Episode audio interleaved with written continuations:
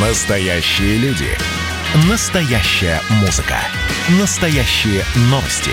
Радио «Комсомольская правда». Радио про настоящее. 97,2 FM.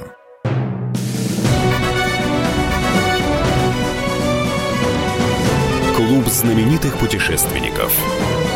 Совместный проект Русского географического общества и радио «Комсомольская правда».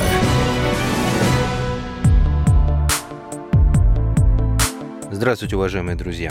Выходим мы в преддверии 12 апреля, а поэтому и выпуск у нас будет необычный, космический. И гость у нас будет необычный. А уж путешественник, поверьте, такого у нас еще никогда не было. Это путешественник из другой галактики. Возможно, посланец от наших братьев по разуму. Итак, у микрофона постоянно ведущий Евгений Сазонов. Помогает мне сегодня специальный корреспондент «Комсомольской правды» в США Алексей Осипов. Одиноки ли мы во Вселенной? Ответ после нашей традиционной рубрики «Новости РГО». Клуб знаменитых путешественников. Завершился прием работ на седьмой фотоконкурс Русского географического общества «Самая красивая страна». С 14 декабря 2020 года по 5 апреля 2021 все желающие, как профессиональные фотографы, так и любители, могли загрузить свои лучшие снимки на сайт проекта. Всего пришло 65 661 работа.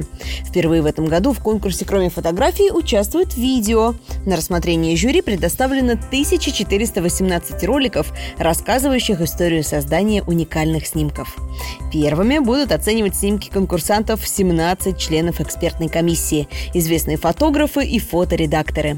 До 30 апреля 2021 они выберут по 10 лучших работ в каждой из номинаций основного конкурса и по 5 в детских номинациях. Эти снимки выйдут в финал.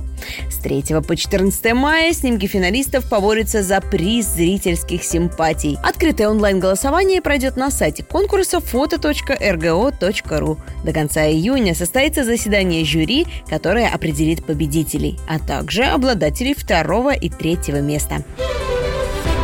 С 8 апреля на экраны российских кинотеатров вышла книга «Море» – анимационно-документальная одиссея морских охотников Чукотки. В фильме стирается грань между реальностью и мифом. Старый охотник и сказочный человек-медведь, хозяйка моря, отважный китобой, волки, касатки и великаны. Все это герои книги «Море», снятой при грантовой поддержке РГО. Ждем вас в кинотеатрах. В июне 2019 года в Архангельске состоялась закладка поморского коча, деревянного судна, на котором в древности русские мореплаватели ходили по арктическим морям. Проект энтузиастов поддержало Русское географическое общество, ведь у традиционного деревянного судостроения есть хорошие перспективы в плане развития арктического туризма, а также в народном хозяйстве и в образовательной сфере. В Архангельске открыта арктическая школа традиционного деревянного судостроения. Обучение проходит сразу четыре учебных потока. Два месяца группы по 10 человек постигают секреты деревянного судостроения. Сейчас еще не поздно подать заявку на участие в третьем и четвертом потоках. Как это сделать, читайте на сайте rgo.ru. Клуб знаменитых путешественников. Итак, уважаемые друзья, ровно 60 лет назад в космос полетел первый землянин Юрий Алексеевич Гагарин. С чем нас всех и поздравляем. С тех пор нас мучает один из главных вопросов бытия. Одиноки ли мы во Вселенной? И у нас сегодня в гостях человек, который, похоже, знает ответ на этот вопрос. Это Абрахам Леп, профессор Гарварда, бывший декан астрономического факультета этого университета. Вы зададите резонный вопрос, почему именно астроном стал гостем клуба знаменитых путешественников? Возможно, он просто любит путешествовать. Да, любит, как каждый из нас. Но причина в другом – Сегодня профессор Леп расскажет нам о самом знаменитом межзвездном путешественнике, загадку которого обсуждают уже несколько месяцев. Речь идет об астероиде Оумуамуа, что в переводе означает «посланник издалека». И наш гость написал целую книгу, в которой излагает версию, что этот астероид на самом деле может быть космическим кораблем братьев по разуму. Заинтригованы? Я тоже. Итак, профессор Гарварда Абрахам Леп впервые дает эксклюзивное интервью российскому СМИ и отвечает на вопрос, одиноки ли мы во Вселенной. Справка. Абрахам Леп – один из ведущих астрономов планеты, сделавший блестящую карьеру в научной среде. Он дольше всех предшественников был деканом астрономического факультета Гарвардского университета с 2011 по 2020 годы. В настоящее время занимает пост директора Института теории и вычислений Гарвард-Смитновского Центра астрофизики, крупнейшей в мире астрофизической организации. Также Абрахам Леп – член Американской академии искусств и наук, Американского физического общества и Международной академии астронавтики. В июле 2018 он был назначен председателем Совета по физике и астрономии Национальных американских академий. Летом прошлого года профессор стал советником президента США по науке и технологиям. Он написал 8 научных книг и около 800 научных статей по астрофизике и космологии, начиная от образования первых звезд и заканчивая вопросами эволюции массивных черных дыр. В 2012 году журнал «Тайм» назвал Леба одним из 25 самых влиятельных людей в вопросах изучения космоса. Однако в январе 2021 года Абрахам Леб ставит на кон всю свою научную репутацию, открыто выступив с гипотезой о существовании высокоразвитой инопланетной цивилизации в связи с появлением в нашей системе астероида Омуамуа, который, возможно, имеет искусственное происхождение.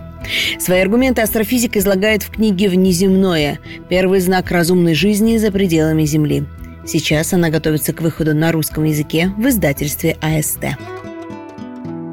Профессор, итак, главный вопрос нашей сегодняшней встречи. Одиноки ли мы во Вселенной?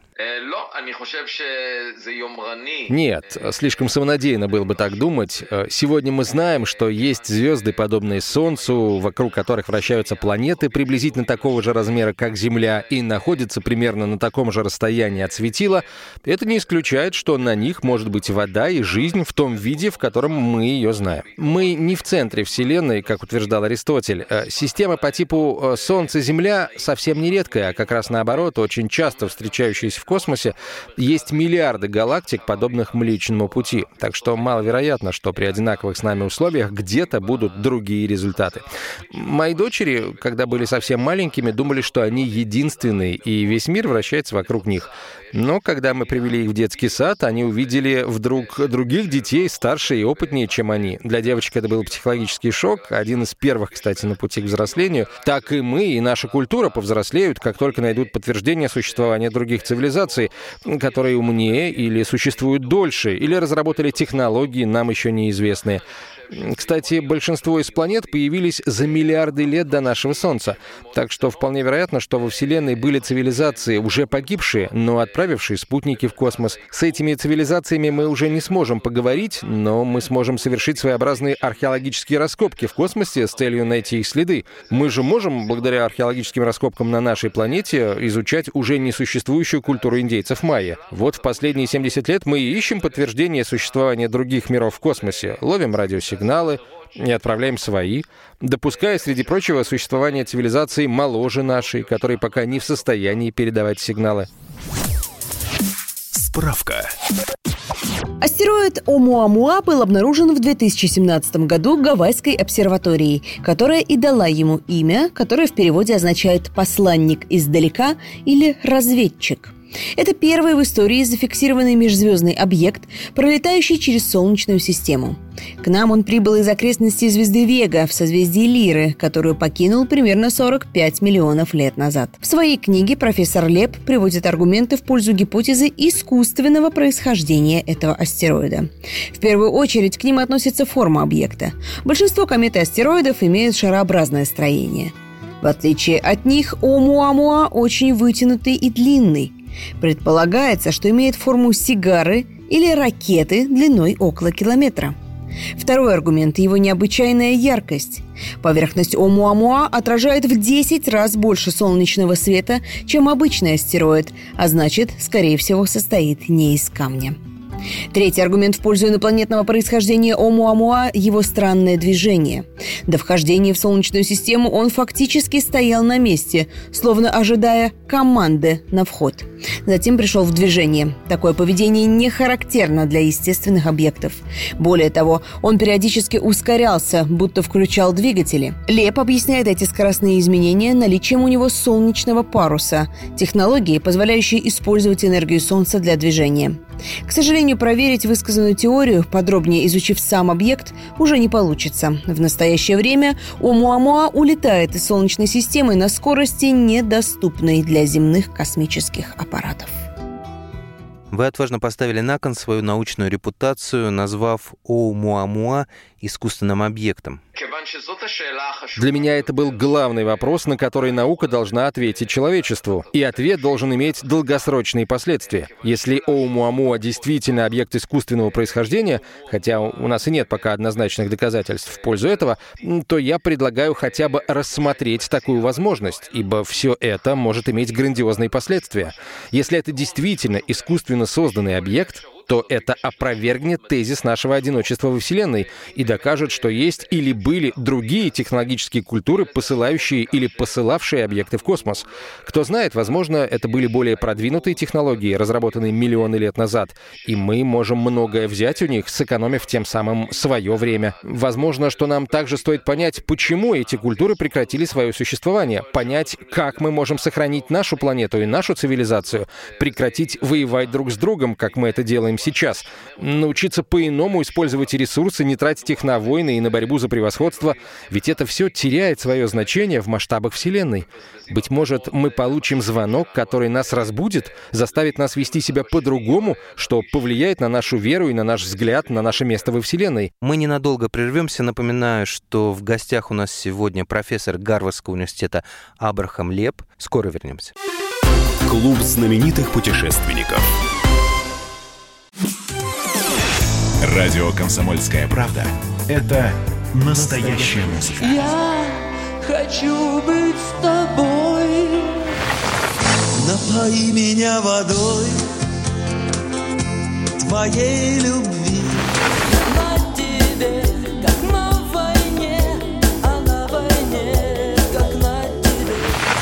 Настоящие эмоции Это то, о чем я, в принципе, мечтал всю свою сознательную жизнь. и настоящие люди. Мы ведь не просто вот придумали и пошли на полюс. Мы к этой цели своей, ну, лет 10 готовились, шли. Радио «Комсомольская правда». Живи настоящим. Клуб знаменитых путешественников. Возвращаемся в эфир. Напоминаю, что у микрофона работает постоянно ведущий Евгений Сазонов. Помогает мне наш специальный корреспондент в Соединенных Штатах Алексей Осипов. А в гостях у нас э, сегодня удивительный человек, профессор Гарвардского университета Абрахам Леп, ученый, который написал целую книгу о том, что знаменитый астероид Оумуамуа, который сейчас находится в нашей Солнечной системе, на самом деле может являться посланцем, путешественником из другой галактики, то есть искусственным объектом, созданным братьями по разуму. Здесь э, вспоминается выражение французского ученого-философа Блеза Паскаля. Существует два варианта. Либо Бог есть, либо его нет. Но если он есть, то мы не можем этого игнорировать. То же самое я говорю и в отношении Оумуамуа. Если это технологический объект, то мы не можем не обратить на него внимания. Так что я готов пожертвовать своей репутацией ради того, чтобы начались научные обсуждения вариантов того, что в космосе есть искусственно созданные тела. И этот вопрос касается будущего всего человечества, что гораздо важнее, чем мое собственное. Когда мне было 17 лет, я был призван на срочную службу в армию обороны Израиля в ряды десантных войск. Так вот, на курсе молодого бойца нас учили закрывать собой вражескую амбразуру, чтобы дать другим возможность продвинуться вперед. Все мои книги, все мои публикации на эту тему возможность дать молодому поколению свободно обсуждать вопрос существования внеземных цивилизаций. Да, я рискую своим именем и своей репутацией, но это не столь важно. Важно, чтобы все это стало началом широкого научного обсуждения. Многие ученые говорят, что все это спекуляции и откладывают разговоры в сторону, но широкая общественность очень заинтересована в этом вопросе. А ведь наука в большинстве случаев финансируется из общественных бюджетов. Значит, тема должна обсуждаться в научных кругах. Уводят в сторону и дискуссии из области теоретической физики, в которой ученые опираются на базовые данные, полученные в качестве результата результатов реальных исследований. Все остальное их не интересует. Получается, в физике обсуждают не для того, чтобы объяснить что-то, а для того, чтобы показать, насколько они умные. Я же настаиваю на исследованиях, основанных на диалоге с природой, а также с теми ее явлениями, которые остаются необъяснимыми, неизвестными, противоречащими логике. На мой взгляд, подобного рода исследования должны вызывать гораздо больше интереса и любопытства, ведь это так захватывающе. Наука должна быть завораживающей и не скучной. А что мы видим? Оумуамуа, объект ни на что не похожий, не вызывает никакого интереса у ученых. Они попросту не обращают на него внимания, поскольку он выводит их из зоны комфорта. А ведь если вспомнить историю физики, то сто лет тому назад квантовая теория была открыта именно таким образом. Она была ни на что не похожа. Даже Альберт Эйнштейн ошибался, думая, что она ошибочна. Природа всегда учит нас чему-то новому. И если ты не готов к исследованиям, то ты не готов к открытиям. Вы автор многих серьезных исследований. Как научное сообщество приняло вашу книгу об Уамуамуа? Было много критики и отрицаний. Научная среда разделилась на три группы. Первая, небольшая, это не совсем ученые, а в основном блогеры, популяризаторы науки. Сказать по правде, я даже не читаю, что они пишут, поскольку они не освещают тему с научной точки зрения. Вторая группа состоит из большого количества ученых, не фокусировавших внимание на важных деталях и аномалиях Оумуамуа.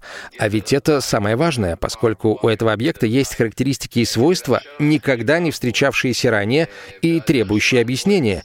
Эти характеристики и свойства и стали темой моей книги, в которой я попытался дать свое понимание темы. Но, как я уже говорил, детали никого не интересуют. Они выводят этих ученых из зоны комфорта. Третья — группа ученых, которым я отдаю дань уважения. Они, как и я, пытаются найти объяснение аномалиям Оумуамуа. Например, у него нет хвоста, который всегда есть у комет, э, а также газового или пылевого облака. Спектрограммы не обнаружили в составе Оумуамуа углерода, сила, благодаря которой он движется, тоже противоречит всем существующим законам. Ученые предполагали, что Оумуамуа полностью состоит из водорода, но тогда он должен быть размером с футбольное поле. Да и водород очень быстро испаряется, соответственно, Оумуамуа не просуществовал бы так долго. Было предположение, что это облако пыли, просто менее плотное, но при приближении к Солнцу, нагреваясь, такое облако попросту растворилось бы. Еще одна версия Оумуамуа — обломок какого-то более крупного объекта, столкнувшегося с неизвестной звездой. Я перечислил основные версии ученых, мнение которых я очень уважаю, просто потому, что они пытались искать объяснения. Так ведь работает наука. Когда становится известно о каких-то новых явлениях, то нужно дать им все возможные объяснения. Примерно так, как делал Шерлок Холмс. Он рассматривал несколько версий, выбирая из них наиболее приемлемую. Попытки объяснить искусственное происхождение Оумуамуа — это также приемлемо, как и объяснение его естественного происхождения. Можно ли предположить, э, если этот астероид является искусственным объектом, то какой тип двигателя у него? Нет доказательств наличия двигателя у тонкого и плоского Оумуамуа. Кстати, тем же телескопом, впервые увидевшим его, в сентябре 2020 года был обнаружен другой подобный тонкий и плоский объект, который также двигался посредством силы солнечного света и не имел космического хвоста. Позже астрономы выяснили, что это часть оболочки американского космического корабля, отправленного в 1966 году на Луну. То есть, по сути, люди невольно создали небесное тело с большой площадью относительно веса, двигающееся за счет отражения солнечного света и не имеющее кометного хвоста. Следовательно, Оумуамуа, официально признанный первым межзвездным объектом, пролетевшим через Солнечную систему, тоже может быть частью оболочки искусственно созданного объекта, но созданного другой цивилизацией. Э, В случае, если это искусственно созданный объект, то можно ли предположить, какова его цель? Мы не знаем. Быть может, это корабль, быть может, своего рода дорожный знак для других инопланетных кораблей, или телекоммуникационная станция, а может быть, это корабль-шпион. Но в отношении этой версии есть вопросы, поскольку для прохождения Солнечной системы Оумуамуа нужно было около 10 тысяч лет, а мы технологически стали развиваться порядка 100 лет тому назад. То есть до этого времени просто не могли заинтересовать инопланетной цивилизации. Не исключено, что его отправили в качестве разведчика, а а Оумуамуа в переводе с гавайского и означает «разведчик», э, с целью поиска живых существ на других планетах. В будущем мы сможем обнаруживать подобные объекты. Оумуамуа телескоп Pan-STARRS увидел через три года после начала своей работы. До этого ни один телескоп не в состоянии был увидеть объект размерами и характеристиками, что у Оумуамуа. Еще через три года должен начать работу еще более чувствительный телескоп в Чили, и он тоже будет обнаруживать подобные объекты. Мы сможем послать к ним зонд с камерой, а фотография стоит куда дороже, чем тысяча слов. Или 60 тысяч слов, э, ровно столько их, кстати, в моей книге. Если Оумуамуа был кораблем-исследователем, то почему мы не получили сигналов с него? А, Может быть, он хотел пролететь как можно незаметнее для нас? Очень хороший вопрос, но я предпочитаю не спекулировать на тему целей и задач, которые, возможно, есть у Оумуамуа, просто потому, что нет достаточного количества информации. Наука движется за счет принципа поиска, сбора и исследования доказательств. Единственный способ не получить такие доказательства, если говорить об Оумуамуа, это поведение ученых, которые говорят, это камень, а не искусственный объект. Их поведение напоминает мне первобытного человека, которому показывают сотовый телефон, а он говорит, что это неплохо обточенная штука. Как показывают наблюдения, Оумуамуа улетел достаточно далеко, и что, получается, мы не сможем больше его исследовать? Увы, не сможем. Сейчас он настолько далек от Земли, что в миллионы раз менее ясен и менее различим для наших телескопов. Но не стоит переживать, мы увидим и другие объекты, подобные ему. Важно продолжать собирать и исследовать уже полученную информацию. Хотя можно ничего этого и не делать, а лишь повторять «давайте забудем, это был просто камень». Но чем тогда мы будем отличаться от тех ученых, которые не соглашались посмотреть в телескоп Галилео Галилея, утверждавшего, что Земля крутится вокруг Солнца? Итог всем известен. Галилей сидел под арестом, все продолжали игнорировать его теорию, а Земля так и продолжала вращаться вокруг Солнца. Реальности не важно, что мы о ней думаем. Реальность просто существует. Удивительное совпадение. Великий фантаст Артур Кларк в своем произведении «Свидание с Рамой» по сути дела предсказал появление Оумуамуа еще в 1973 году. А, Давайте послушаем отрывок из этого научно-фантастического романа. Объект, внесенный в каталоге первоначально под номером 31439, год открытия плюс порядковый номер, локаторы засекли еще за орбитой Юпитера. 31439 отличался огромными размерами. По силе отраженного сигнала компьютеры определили, что диаметр астероида составляет не менее 40 километров. Такого великана не открывали, наверное, добрую сотню лет. И оставалось только недоумевать, почему же никто не обнаружил его намного раньше. Номер 31439 вовсе не был обыкновенным астероидом, бегущим по эллиптической орбите и повторяющим ее с точностью часового механизма каждые несколько лет. Он оказался одиноким межзвездным скитальцем, посетившим Солнечную систему в первый и последний раз, и двигался так стремительно, что даже гравитационное поле Солнца не способно было взять его в плен. Пронзив орбиты Юпитера, Марса, Земли, Венеры и Меркурия и непрерывно набирая скорость, он должен был в конце концов обогнуть Солнце и вновь уйти в неведомое. Номер 31439 нарекли именем Рама. Средства массовой информации подняли было шум вокруг небесного гостя, но через 2-3 дня вынужденно утихли. Кричать оказалось не о чем. Все данные о раме исчерпывались двумя параметрами – необычной орбитой и удивительными размерами – но и размеры, вычисленные по силе отраженного радиосигнала, еще нельзя было считать окончательно установленными. В телескоп Рама по-прежнему казался слабенькой звездочкой 15 величины, о видимом диске не могло быть и речи. Но по мере того, как он продвигался к центру Солнечной системы, величина и яркость должны были постепенно возрастать. Прежде чем Рама скроется навсегда, орбитальные обсерватории сумеют составить более точное представление о его форме и размерах. Подобно всем другим астероидам, Рама вращался вокруг своей оси. Но если на обычном астероиде сутки продолжались несколько часов, Рама совершал полный оборот за 4 минуты. Напоминаю, что в гостях у нас сегодня профессор Гарвардского университета Абрахам Леп. Скоро вернемся. Клуб знаменитых путешественников. И давайте мы сейчас э, проведем ну, достаточно объемную беседу про о нашем будущем, в котором теперь возможно все. Раз и сделали некий прорыв. Вот сегодня мы хотим поговорить, прорыв ли это, почему так много шума. Вся страна слышала об этом. Есть те, кто смотрит в небо и мечтают о звездах. Комсомольская правда. Это радио. Клуб знаменитых путешественников. И снова здравствуйте, уважаемые друзья. Программа «Клуб знаменитых путешественников» продолжает свою работу. У микрофона я, постоянно ведущий Евгений Сазонов. Помогает мне сегодня наш специальный корреспондент «Комсомольской правды» в Соединенных Штатах Алексей Осипов. А в гостях у нас сегодня человек, который прославился на весь мир предположением, что астероид, прилетевший в Солнечную систему, получивший название Оумуамуа, на самом деле может являться космическим кораблем пришельцев. Это профессор Гарвардского университета Абрахам Леп. Артур Кларк. «Свидание с Рамой». Отрывок из научно-фантастического романа, написанного полвека назад.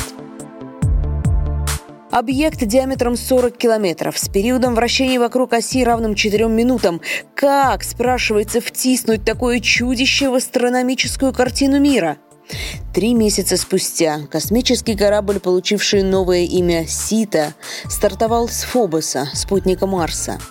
Полет продолжался 7 недель, а аппаратура была включена на полную мощность лишь за 5 минут до момента встречи.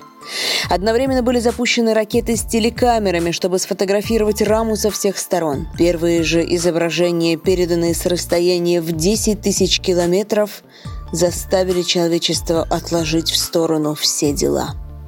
На миллиардах телевизионных экранов появился крохотный тусклый цилиндрик, который с каждой секундой стремительно вырастал. Когда он увеличился вдвое, уже никто в целом мире не смел бы утверждать, что рама имеет естественное происхождение. Тело представляло собой цилиндр столь совершенной геометрической формы, словно его выточили на токарном станке, гигантском станке, бабки которого разнесены на 50 километров. Оба торца цилиндра были совершенно плоскими. Лишь в центре одного из них возвышалось какое-то небольшое сооружение. Диаметр цилиндра был 20 километров. Ну вот, цилиндр заполнил собой весь экран. Поверхность у него была тусклая, коричневато-серая, безжизненная, как у Луны, и лишенная каких бы то ни было ориентиров. Изображения, переданные другими камерами, не добавили к этой картине ничего нового. Однако траектории, прочерченные ракетами через собственное гравитационное поле рамы, дали добавочную и притом важную информацию, позволили определить массу цилиндра. Для монолитного цилиндра таких размеров масса оказалась чрезвычайно малой. Это уже никого и не удивило. Искусственное тело и должно быть полом. Событие, на которое давно надеялись, которого давно опасались, наконец свершилось. Человечеству, видимо, предстояло принять первых гостей со звезды. Удивительно точное предсказание. Профессор, есть ли объяснение этому мистическому моменту? Честно говоря, я узнал об этой книге Кларка, когда уже была написана моя. У него рама сигарообразный объект, а Оумуамуа похож на блин. Мистика в другом. Мы тратим миллиарды на исследования, например, гравитационных волн, или на исследование темной материи, про которую толком ничего не знаем и вообще до сих пор ее не обнаружили. А вот на поиск других цивилизаций тратим в тысячи раз меньше. Встает вопрос, зачем тратить такую кучу денег на то, что не окажет никакого влияния на нашу повседневную жизнь? В истории человечества был период, когда нельзя было делать хирургические операции, поскольку, как тогда утверждали в кавычках ученые, в теле есть душа, которая покинет его в случае постороннего вмешательства. И если бы мы следовали этому постулату, то неизвестно, где бы сейчас оказались в плане медицины. Наука обязана изучать те вопросы, которые имеют непосредственное влияние на общество. Объяснить их широкой общественности — это долг каждого ученого. В том числе и об этом я пишу в своей книге. Я хочу сподвигнуть молодое поколение на то, чтобы оно свободно, без каких-либо табу и предвзятости обсуждало такие темы. В чем смысл космической археологии? новой науки, основоположником и пропагандистом, которой вы являетесь, профессор? Когда вы входите в комнату, в которой есть много других незнакомых вам людей, то вначале стоит молча изучить обстановку, посмотреть на присутствующих, определить уровень возможной исходящей от них опасности, Человечеству нужны знания о том, кто находится вокруг нас. На самом ли деле мы самые умные парни на районе? Как исследовать космос? Будем ли мы посылать сигналы или будем ждать их от других цивилизаций? Быть может, люди наконец-то поймут, что они часть единой и целой культуры, которой может противостоять другая цивилизация. И вместо войн и конфликтов нам необходимо сотрудничество и взаимопомощь в рамках всей планеты мы должны изменить восприятие самих себя в масштабах целой Вселенной. Профессор Леп, а достаточно ли активно и вообще правильно ли мы ищем другие цивилизации? Надо отправлять зонды для съемок каждого нового объекта, прилетевшего к нам из-за пределов Солнечной системы. Да, большинство из них, скорее всего, окажутся астероидами или кометами. Но ведь могут быть и те, что созданы инопланетным разумом.